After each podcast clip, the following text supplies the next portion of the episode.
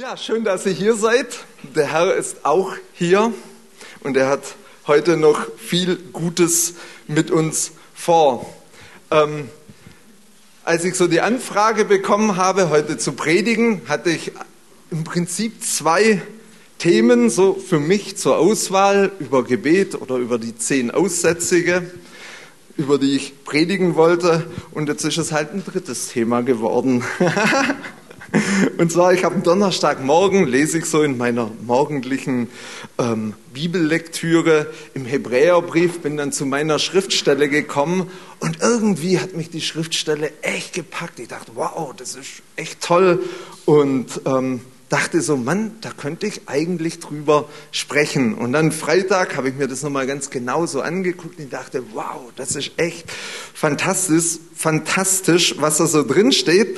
Und so ist meine Predigt entstanden. Und ähm, der Titel der Predigt heißt, dass der Gott des Friedens schafft in uns einen wohlgefälligen Wandel vor Gott. Also der Gott des Friedens, der schafft in uns einen wohlgefälligen Wandel, dass wir wirklich wohlgefällig vor Gott wandeln können. Und wie gesagt, die Schriftstelle, die ist aus dem Hebräerbrief.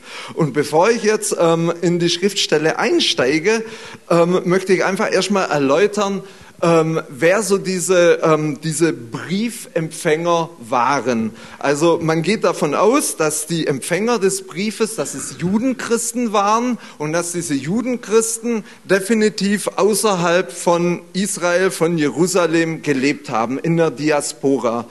Ähm, also das sind sich die eigentlich alle Bibelausleger einig. Ich habe drei Bibellexikone oder Studienbibeln, drei verschiedene Studien, Studienbibeln und da steht das überall so drin. Also gehen wir davon aus, dass es so ist. Und diese ähm, ähm, Judenchristen, die haben eine ziemlich starke Verfolgung erlebt in ihrer Vergangenheit. Das können wir lesen in Kapitel 10, Vers 33 und 34. Und ähm, es stand auch eine ziemliche ähm, ähm, ähm, Verfolgung vor ihnen. Das Schlimme an der Sache war, dass sie am Resignieren waren und dass sie wieder zurückzufallen drohten in ihren jüdischen Glauben. Und das finde ich schon interessant, wenn wir so das Neue Testament einfach lesen und das ganze Thema über Gnade und über Gesetz, da sehen wir, dass es doch einen großen ähm, ähm, ähm, Teil der Bibel einnimmt, dass wir ähm, unter der Gnade sind und dass wir nicht unter dem Gesetz sind. Und wenn wir so die ganzen Paulusbriefe, es kommt eigentlich so fast in jedem Paulusbrief vor, Römer, Galaterbrief, wo es einfach heißt, dass wir ähm, aus Gnade errettet sind und dass es nicht unsere Werke sind, dass es nicht unsere Anstrengungen sind, dass es nicht unsere Taten sind, die uns vor Gott rechtfertigen. Das ist das eine. Und die Judenchristen, die waren wirklich wieder dabei, irgendwie zurückzufallen, aus der Gnade im Endeffekt zu fallen und zurück in diesen, ähm, ähm, ähm, in diese Gesetzlichkeit. Und da schreibt der Schreiber oder der Autor des Briefes, man weiß nicht genau, wer den geschrieben hat, der ähm, ähm, mit echt markanten Worten hat er sie gewarnt, dass sie nicht zurückfallen und er hat sie wirklich auch davor gewarnt, dass sie äh, von dem Herrn wirklich abfallen mit recht drastischen Mitteln.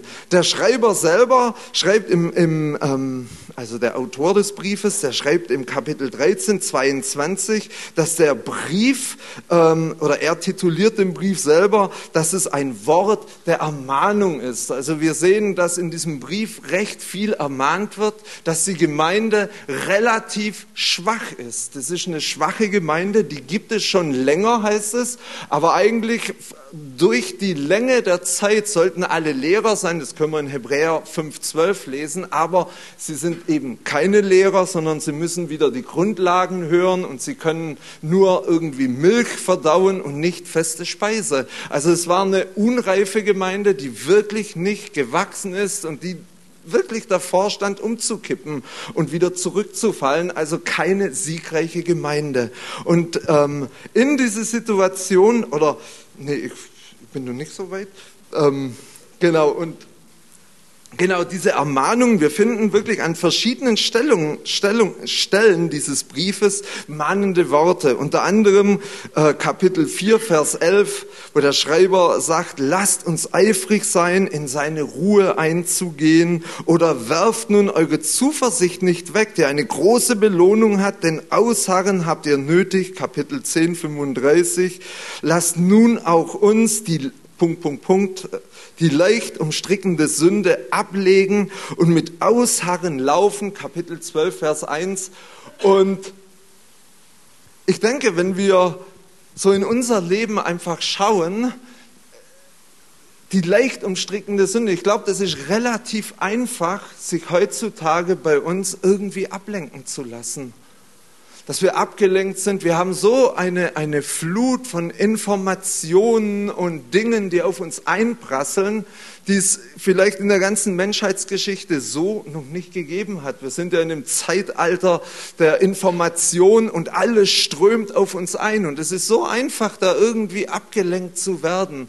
Wenn das heißt, die, die leicht, ähm, ähm, die leicht umstrickende Sünde, das sind ja nicht gleich irgendwie die schlimmen Dinge, Ehebruch und solche Dinge, sondern das sind einfach so eine Kleinigkeiten auch, wo wir wirklich abgelenkt sind, wo wir unseren Fokus auf andere Dinge richten. Und da müssen wir wirklich vorsichtig sein. Und der Schreiber, der Autor, der ermahnt diese Hebräer, diese Juden, Christen, dass sie wirklich fokussiert sein sollen, dass sie sich davon, dass sie vorsichtig sein sollen, dass sie sie ablegen sollen und mit Ausharren laufen sollen. Oder richtet auf die erschlafften Hände und die gelähmten Knie, Kapitel 12, Vers 12. Sie sollen Gastfreundschaft nicht vergessen. Das sind alles so eine, so eine Dinge, wo, wo einfach so eine Ermahnungen da sind. Also wir sehen, die Gemeinde, sie war wirklich in Schwierigkeiten.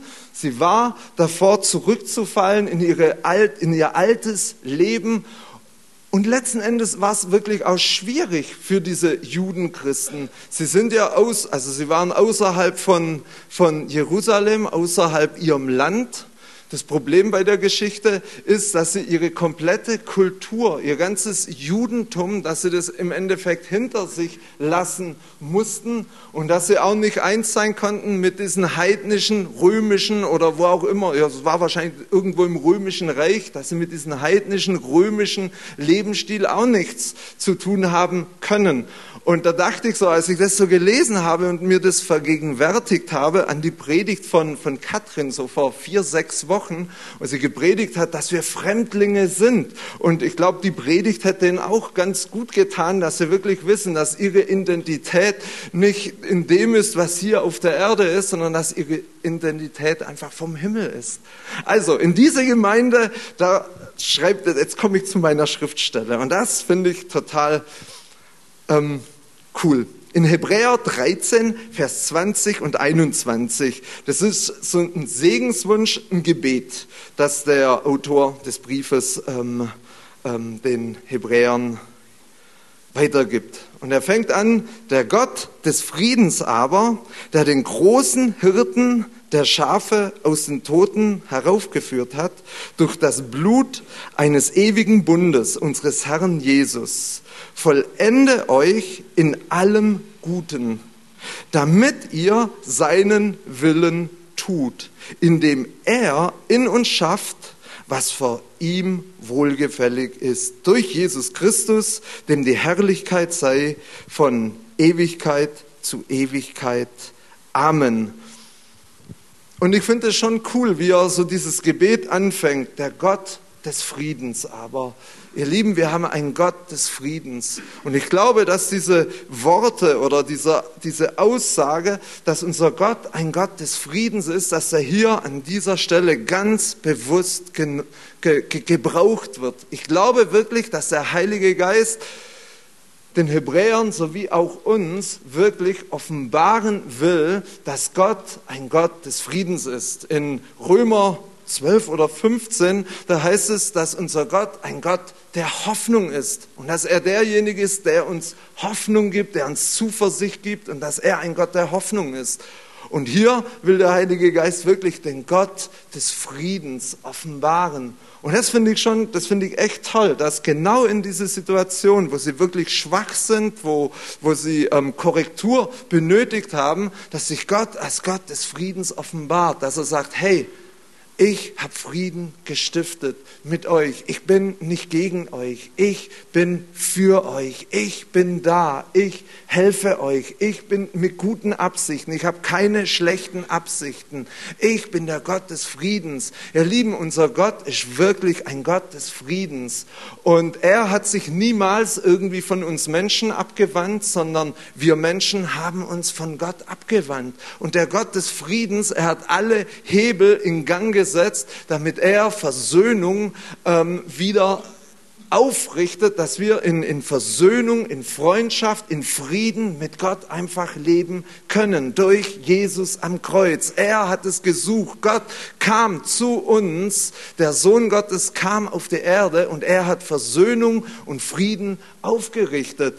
Und in, in, in Römer 5.1 heißt, da wir nun gerechtfertigt sind aus Glauben, haben wir Frieden mit Gott. Und das finde ich so wichtig, dass wir, dass wir eine Offenbarung oder dass der Heilige Geist uns eine Offenbarung gibt, dass unser Gott ein Gott des Friedens ist, dass er nicht gegen uns ist, sondern dass er für uns ist. Und dieser Friede ist das Gegenteil von Streit. Es ist das Gegenteil von, ich habe das mal hier, ähm, Friede, das bedeutet, im Griechischen heißt es Eirene und es bedeutet Frieden, Ruhe im Gegensatz zu Streit, zu Trug, zu Unordnung, zu Verwirrung.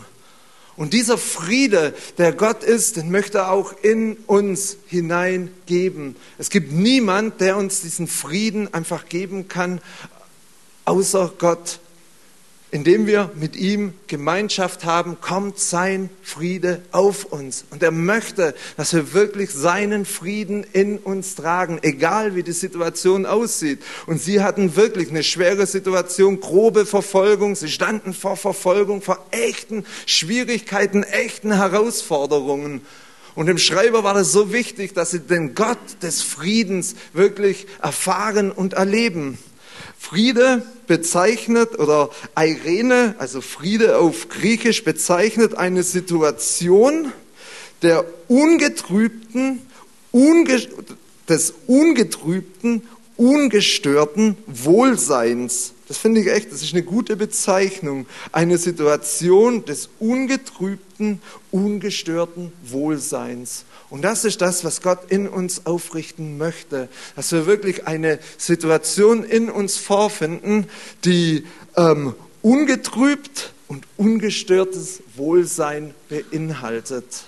Egal wie die Außenumstände aussehen. Und es ist wirklich möglich. Es ist wirklich möglich. Ich habe in meinem Leben schon mit meiner Family-Frau schon diverse Schwierigkeiten, schlimme Außenumstände erlebt. Aber ich habe wirklich erlebt, wie der Gott des Friedens gekommen ist und wie ich trotz schwierigster Umstände innen diesen, diesen, muss es nur mal lesen, diesen ungetrübten, ungestörten Wohlsein erlebt habe, wo es mir wirklich echt gut ging. Wir haben gerade wieder so eine Situation bei uns auf der Arbeit, dass einer meiner besten Leute, dass der bei uns aufhört und bei CFAN anfängt, finde ich echt traurig. Und das ist schon wirklich ein herber Verlust. Und ich spürte so, der hat mir das am Freitag, hat er mir am Freitag war es. Am Freitag hat er mir ähm, Bescheid gesagt, dass er das gerne macht und dass er eben aufhören möchte. Und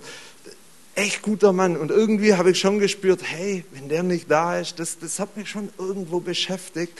Aber ich erlebe wirklich in dieser Herausforderung, und das ist wirklich eine, eine Herausforderung, wie einfach der Friede Gottes da ist. Und wie ich eine Gewissheit und auch innerlich eine Sicherheit habe, dass Gott echt eine richtig gute Lösung für dieses Problem hat. Und es ist so, egal in welcher beruflichen Herausforderung, in welcher beruflichen beruflichen Situation oder finanziellen Situation. Ich weiß nicht, wie es bei euch aussieht, wenn es da irgendwelche Schwierigkeiten gibt oder gesundheitliche Situationen, egal in welcher Situation ihr seid. Ich glaube wirklich, dass sich der Gott des Friedens, dass er sich heute offenbaren möchte und in uns wirklich diesen Frieden und diese Sicherheit und diese Ruhe einfach geben möchte. Und es ist so wichtig, dass wir wirklich stehen, egal wie die Stürme einfach toben, dass wir wie Jesus, der in dem Boot war, einfach schlafen können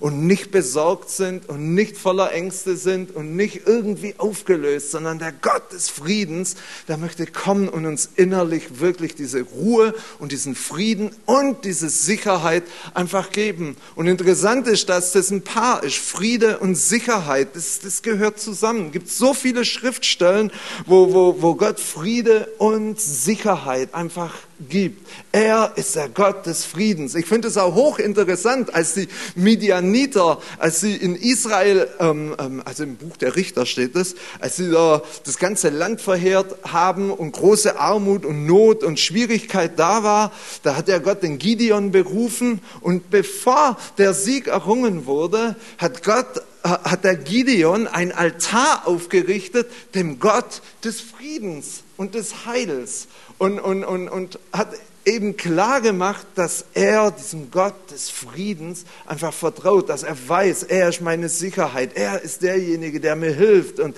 der mir diesen Frieden gibt und ich muss nicht ängstlich sein. Und Gideon war wirklich am Anfang kein Held, wenn wir das lesen, das wissen wir alle, er war kein Held, aber Gott hat ihn wirklich zu diesem Helden gemacht, weil er den Gott des Friedens gekannt hat. Also wir haben einen Gott des Friedens, das finde ich total cool, das begeistert mich, steht in, in Richter 6,24 mit diesem ähm, ähm, Thron, den er aufgerichtet hat. Das nächste ist ähm, der Gott des Friedens, der den großen Hirten der Schafe, nämlich Jesus. Und das ist gleich das, das, das nächste Riesenbild. Ne? Jesus ist der gute Hirte. Und der, der gute Hirte, der gibt sein Leben für die Schafe. Ne?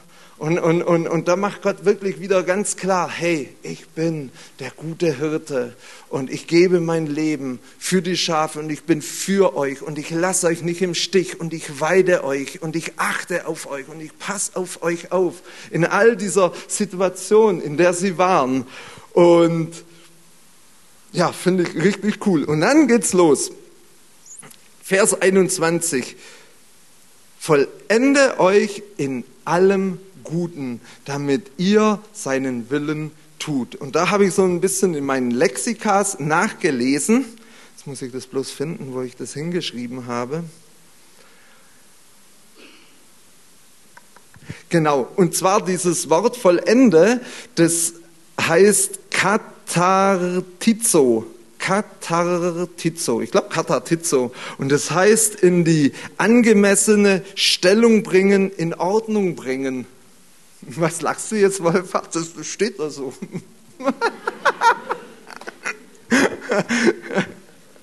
Ich muss mir nachher wieder was anhören. Nein, nein, alles gut, alles gut. Oh. Red mich hier um Kopf und Kragen, das kommt öfters vor. Naja, gut.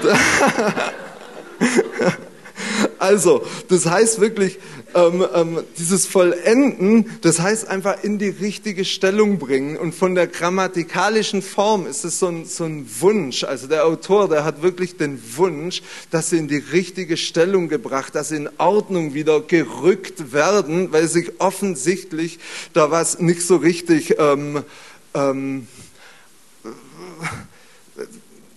weil doch was halt nicht so richtig gelaufen ist bei den Hebräern, damit ihr den Willen Gottes tut, damit ihr seinen Willen tut. Und jetzt wird's wirklich spannend, indem er, es kommt wieder Gott, in uns schafft, was vor ihm wohlgefällig ist. Und dieses das, ähm, indem er in uns schafft, das steht in dieser griechischen Zeitform Partizip Präsens, das heißt, es ist eine andauernde, lineare Handlung. Das heißt, Gott schafft beständig in uns, dass wir, ähm, ähm, zu seinem Wohlgefallen einfach leben. Und das passiert da raus, dass wir wirklich in dieser Gemeinschaft, in dieser Beziehung zu ihm einfach leben. Durch das, dass wir ihn kennen, dass wir mit ihm zusammen sind, dass wir ihn anschauen, dass wir diese beständige Beziehung haben, werden wir verwandelt einfach in sein Bild von Herrlichkeit zu Herrlichkeit. So heißt es in 2. Korinther, ich glaube 4 steht es, wenn wir sein Angesicht schauen. Und es ist ein beständiges Dranbleiben an dem Herrn, aus der Beziehung zu ihm ihm heraus, aus seiner Liebeserfahrung, dass er uns lieb hat, dass er bei uns ist, dass er der Gott des Friedens ist, dass er uns hilft. Aufgrund dessen heraus erleben wir, wie wir wirklich verändert werden. Und es ist so wichtig, dass wir das wirklich verstehen, dass dieser gottgefällige Wandel, dass wir das nicht aus uns heraus machen, dass wir das nicht aus unseren Kräften heraus machen, dass wir uns nicht irgendwie zusammenreißen und sagen, oh, ich muss jetzt gut sein und, und, und die Dinge tun, sondern diese Kraft, diese verändernde Kraft, die kommt von ihm, indem er mit uns zusammen ist, beständig. Und er macht es beständig, Gott, dass er uns dann verwandelt, indem er sich uns wieder neu offenbart, dass er freundlich ist oder gütig ist. Es brennt sich ein und wir erleben, wie wir innerlich wirklich verwandelt und verändert werden und nicht durch irgendwelche Anstrengungen. Das ist die gute Botschaft, ihr Lieben. Ihr Lieben, wir sind aus Gnade errettet. Das wissen wir alle.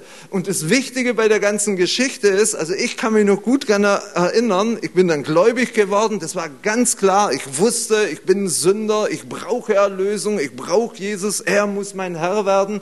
In meinem Leben muss sich drastisch was verändern. Und er kam und es hat sich drastisch was verändert. Aber das nächste, was bei mir passiert ist, dass ich dann auf einmal angefangen habe, mit meinen Kräften wollte ich irgendwie gut sein. Und dann fing ich an und habe gewisse Dinge, Moral und, und die Dinge aus Pflicht heraus gemacht. Und das war müßig und das war schwierig. Und zum Teil habe ich mich dann auch überhoben über andere Geschwister, die nicht diesen Level an, an, an, an, an Heiligkeit hatten, wie, wie, wie, wie ich mir das so vorgestellt habe. Aber das ist komplett falsch. Und dieses Problem, das sehen wir bei den, bei den Galatern. Da schreibt der Paulus an die Galater, hey Leute, ihr, die ihr im Geist angefangen habt, ihr habt angefangen im Geist, wollt ihr im Fleisch vollenden? Und häufig machen wir das auch so, dass wir mit unseren Möglichkeiten und Fähigkeiten, dass wir wirklich selber versuchen, uns zu verändern.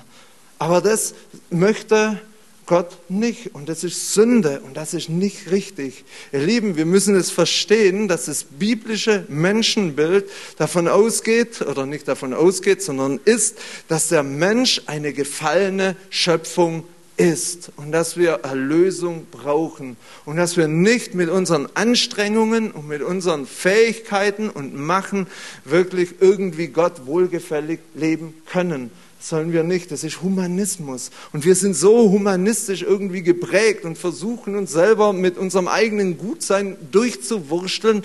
Und es soll nicht geschehen, sondern Gott ist es, der das in uns vollbringt, der sich uns offenbart. Und aus der Beziehung heraus mit ihm erleben wir wirklich die Veränderung. Ich finde es so cool. Es war ja Ostern und ich habe viel so über das Kreuz nachgedacht. Und das eine ist einfach, dass unser alter Mensch, dass er mitgekreuzigt wurde, dass wir in Neuheit des Lebens wandeln können. Jesus hat alles vollbracht am Kreuz. Unser alter Mensch, er ist mitgekreuzigt. Er hat uns in die richtige Stellung gebracht. Und das andere ist einfach, dass aus der Beziehung mit dem Heiligen Geist heraus, wenn wir mit ihm zusammen sind, dass dieses neue Leben in uns, dass es wächst und dass wir verändert werden und dass wir automatisch seinen Willen tun. Das Gesetz ist ähm, ist, ist, ist geistlich, sagt, sagt ähm, Paulus in Römer. Aber wir, wir sind fleischlich und deswegen ist es nicht möglich, dass wir aus unseren eigenen Kräften das Gesetz halten. Es ist nicht möglich. Aber Gott kann das in uns durch diese Beziehung zu ihm wirklich bewirken. Es ist nicht so, dass, dass, dass, dass wir leben wie die Wilden, sondern das Gesetz wird in uns erfüllt durch Jesus. Und es kommt in uns zustande durch die Gemeinschaft des Heiligen Geistes. Wenn wir mit ihm leben, erleben wir diese Verwandlung. Wir erfahren das, wir erleben das, wir werden verändert und es ist ein täglicher äh, Prozess und es geht weiter und es geht weiter und es geht weiter und heute lebe ich so und morgen wird es besser und ich, da ist ein Wachstumsprozess einfach drin. Und es ist wichtig, dass wir das wirklich verstehen, dass wir das nicht irgendwie aus unseren eigenen Kräften heraus machen, sondern dass durch die Beziehung zu Gott, dass es dadurch echt geschieht. Ihr Lieben, das ist die Botschaft. Wir haben einen Gott des Friedens, der für uns ist und der mit uns ist, der in uns Frieden aufrichten möchte. Und er ist derjenige, der uns zurechtbringt und der in uns diese Dinge, diese Wohlgefälligkeit aufrichtet. Er richtet es in uns auf, aus der Beziehung heraus, die wir mit ihm haben. 2. Korinther ähm, Kapitel 4 heißt es, wenn wir mit aufgedecktem Angesicht die Herrlichkeit des Herrn anschauen, werden wir verwandelt in sein Bild von Herrlichkeit zu Herrlichkeit. Und das ist ja schon ein altes Sprichwort, das hat mein, mein Vater immer zu mir gesagt sage mir, mit wem du zusammen bist und ich sage dir, wer du bist. Oder so irgendwie. Kennt ihr auch, ne, dieses Sprichwort. Und genau das ist einfach der Punkt. Mit wem haben wir Gemeinschaft? Und da, wenn wir mit dem Heiligen Geist oder Gott, wie auch immer, mit Jesus oder mit dem Vater, wenn wir Gemeinschaft haben mit ihm, dann erleben wir, wie wir verändert werden, wie wir ihm ähnlich werden. Und ich kann einige Beispiele davon erzählen, wie ich die Freundlichkeit des Herrn mal an, an, an einem Morgen erlebt habe. Das war, das war so gewaltig wie, wie, wie er mir seine Freundlichkeit, dass er freundlich ist, wie er mir das offenbart hat und wie das wirklich durch den ganzen Tag hindurch eine, eine, eine Freundlichkeit, eine Beschwingtheit in mir war und, und, und ich dann beim Einkaufen war, es war ein Samstagmorgen, ich kann mich daran erinnern und das sind eigentlich für mich immer recht stressige ähm, Zeiten hier einzukaufen. Ich habe mal gelesen, dass ähm, wenn Männer einkaufen, dass es für sie genauso stressig ist, wie wenn ein Kampfpilot gerade im Einsatz ist und fliegt. Genauso stressig. Und war Wolfhard, das stimmt, ne? Ein wahres Wort. Müsst ihr euch überlegen. Und, und habe ich, hab ich wirklich mal gelesen. und genau so geht's mir. Das ist echt Stress pur. Und, und wenn dann Leute noch irgendwie so im Weg rum mit ihrem Wagen und oh, ja. Aber an diesem Morgen, als sich Gott mir offenbart hat, dass er wirklich freundlich ist, das, das war, ich bin da einkaufen gegangen und ich war freundlich, das ist rausgeflossen. Das ist es einfach. Hey, der Punkt ist dieser, wenn wir wirklich Veränderung erleben wollen, es geht darum, dass wir mit Gott zusammen sind, dass wir ihn erfahren, dass wir ihn erleben. Er ist lebendig und er ist da und das ist eigentlich so das Ziel des heutigen Abends, dass wir ihn wirklich erleben, dass wir ihn wahrnehmen, dass er der Gott des Friedens ist, dass er wirklich für uns ist. Er ist für jeden Einzelnen, der hier ist. Er, er ist für dich. Er ist für dich. Egal, was du getan hast oder was du nicht getan hast, Gott ist für dich. Und er hat Frieden gestiftet. Und du kannst gerne gleich nach vorne kommen. Wir, wir, wir beten für dich und du wirst diesen Frieden erleben. Und dann wirst du erleben, wie, wie du einfach hineinkommst in diese Beziehung, in diese Freundschaft zu Gott hinein. Und wenn wir mit ihm zusammen sind, dann erleben wir, wie wir verändert werden. Und das, das wünsche ich mir für heute Abend. Und wenn jetzt der Chrissy mit seinem Handy fertig ist.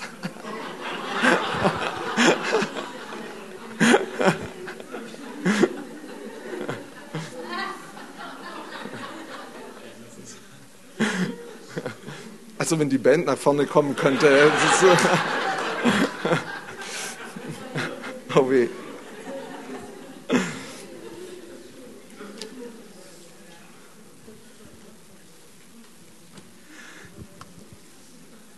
Ja, und ich bete jetzt, ich glaube wirklich, der Herr ist einfach hier und der Heilige Geist will noch was unter uns tun. Vielleicht gibt es noch irgendwelche Eindrücke Und dann schauen wir, was der Herr tut. Ich bete jetzt erstmal. Herr, wir danken dir, dass du wirklich ein guter Gott bist, dass du der Gott des Friedens bist und dass du für uns bist und dass du uns niemals irgendwie im Stich lässt und sondern dass du mit uns bist, dass du bei uns bist.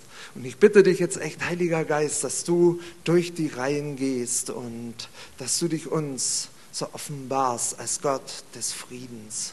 Dass wir wirklich deinen Friede, deine Ruhe einfach wahrnehmen. Dass wir in deine Gegenwart jetzt eintauchen. Dass wir wirklich erleben, dass, dass du für uns bist und dass du nicht gegen uns bist, sondern dass du wirklich für uns bist und dass wir keine Angst irgendwie haben brauchen, dass du irgendwie mit der Keule kommst. Du bist für uns. Du bist ein Gott des Friedens, der in, in, in Friedlichkeit mit uns zusammenleben möchte. Und das wollen wir wirklich erfahren und das wollen wir erleben. Und so sagen wir wirklich, Heiliger Geist, offenbare dich jetzt, offenbare du dich jetzt unter uns, offenbare dich. Danke, dass du da bist.